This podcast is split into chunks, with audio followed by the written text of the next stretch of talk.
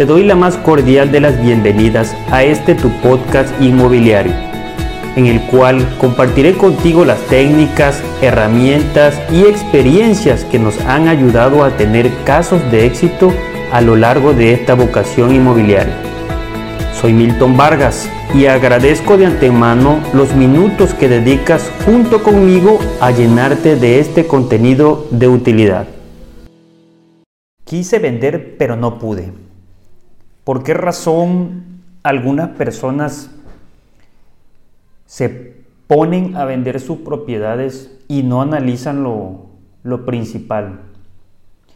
Les voy a platicar ciertos casos que vinieron aquí a la oficina en los cuales ya las personas llevaban tiempo tratando de vender sus propiedades, pero realmente no se habían percatado de lo principal, que realmente aún teniendo su comprador no iban a poder realizar a corto plazo o en su momento rápido su venta. Y también les, les voy a comentar el, el caso vivencial de, de una compañera. Obviamente no vamos a mencionar nombres.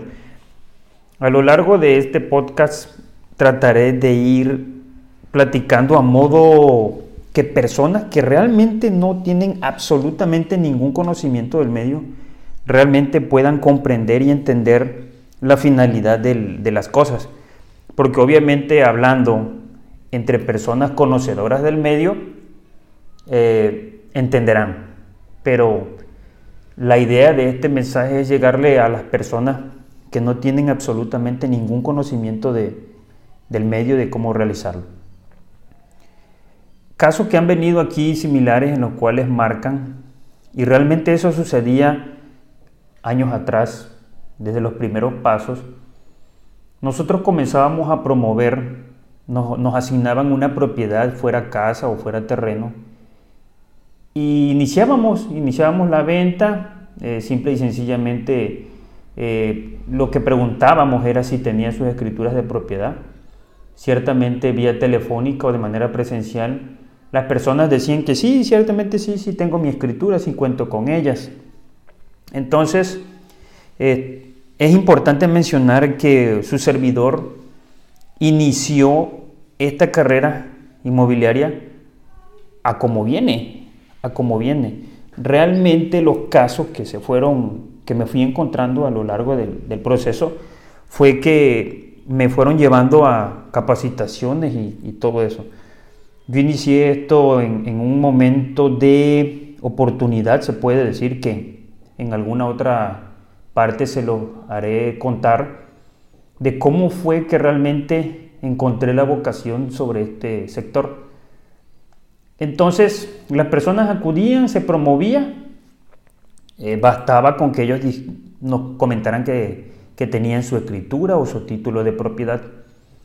Anteriormente también ejercíamos propiedades parcelarias, que son aquellas que solamente tienen un certificado, así se llama, certificado parcelario o en algunas cuestiones eh, posesión, que son tierras que obviamente se daban eh, mediante los gobiernos que te daban la tierra a trabajarla y te daban un certificado que así, como su nombre lo indica, certificado parcelario o, o derecho de posesiones, en las cuales la, gente trabajaba la tierra y todo el asunto, ¿no?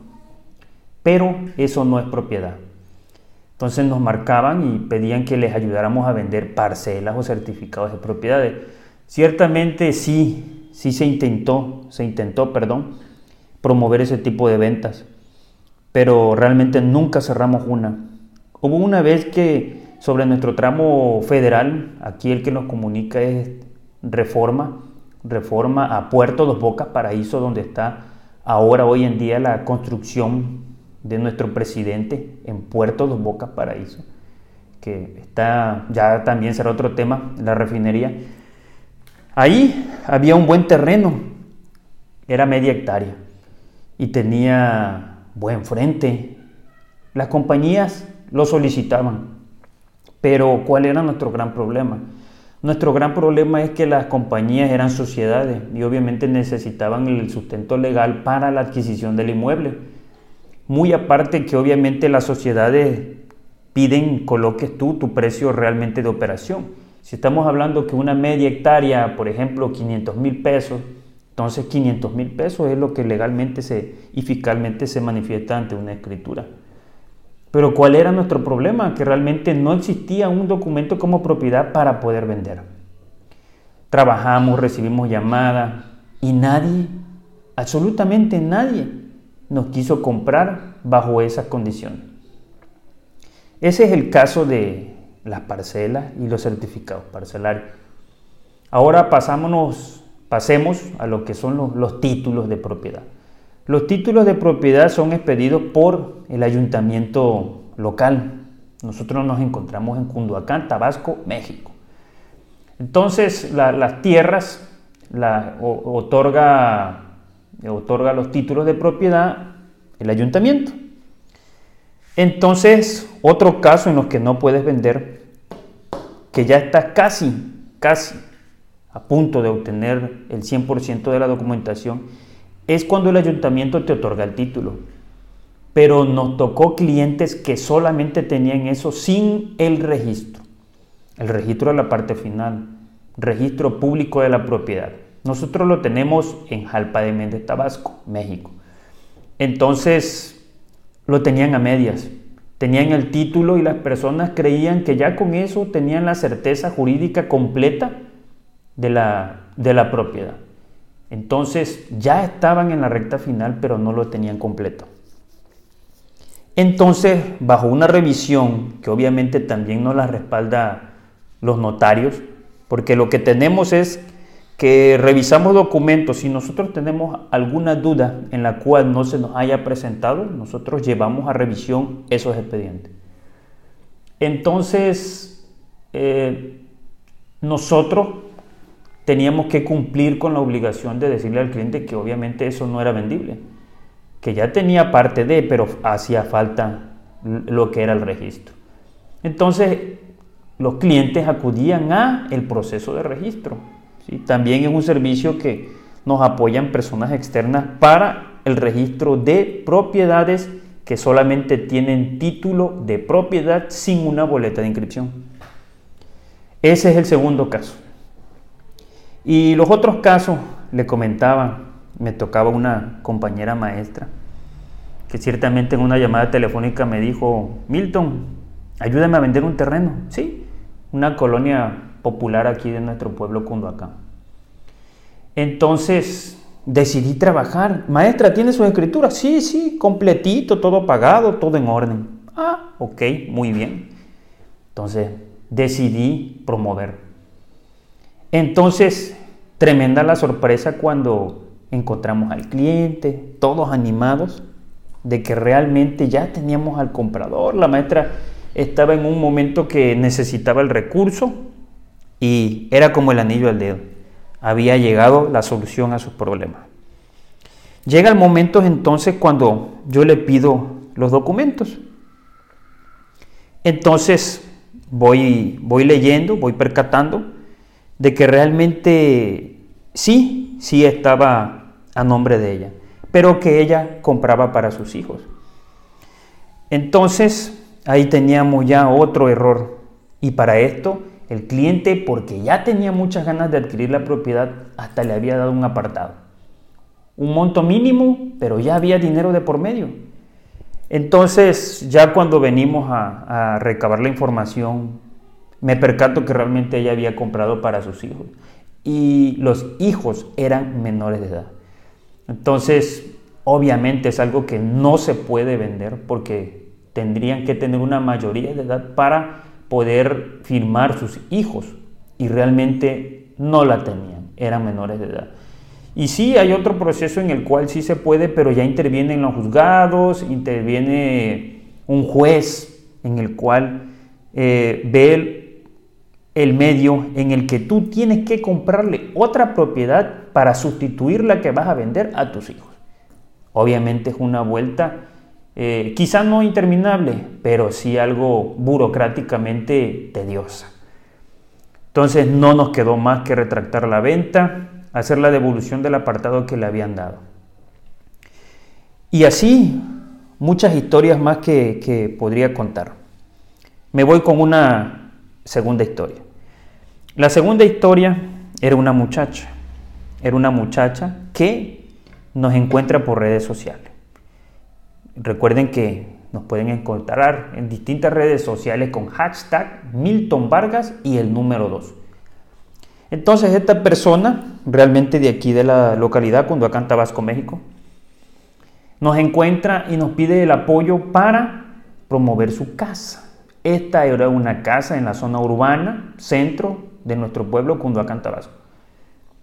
Entonces, como ya, obviamente ya teníamos la experiencia de, de no, no promover hasta así sea tu comadre o tu compadre, o que te digan que al 100% que sí, todo en regla, nunca descartemos nada. Y obviamente comenzamos con lo más prudente, que era la revisión de documentos. En ese momento la muchacha trae su documentación y obviamente aparecía nombre de su mamá. Su mamá era la dueña legítima pero en la parte de los generales, obviamente aparecía casada.